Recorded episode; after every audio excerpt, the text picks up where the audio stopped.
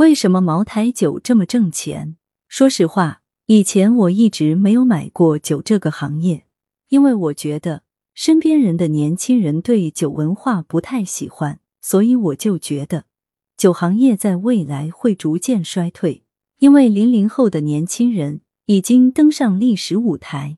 但其实是我小看了九州文化这种深扎中国文化内部的东西，它本身和中国的人情文化、面子文化、攀比文化息息相关。更进一步来说，其实本质上和中国的官僚体系的运转有关系。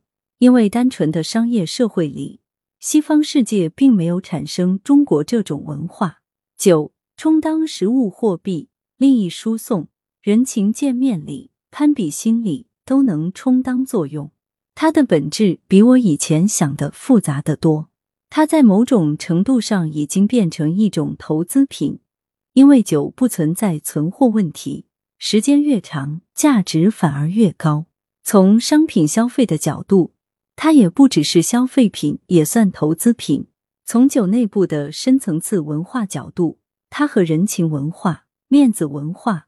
攀比文化，还有最重要的官僚体系的系统性问题有关。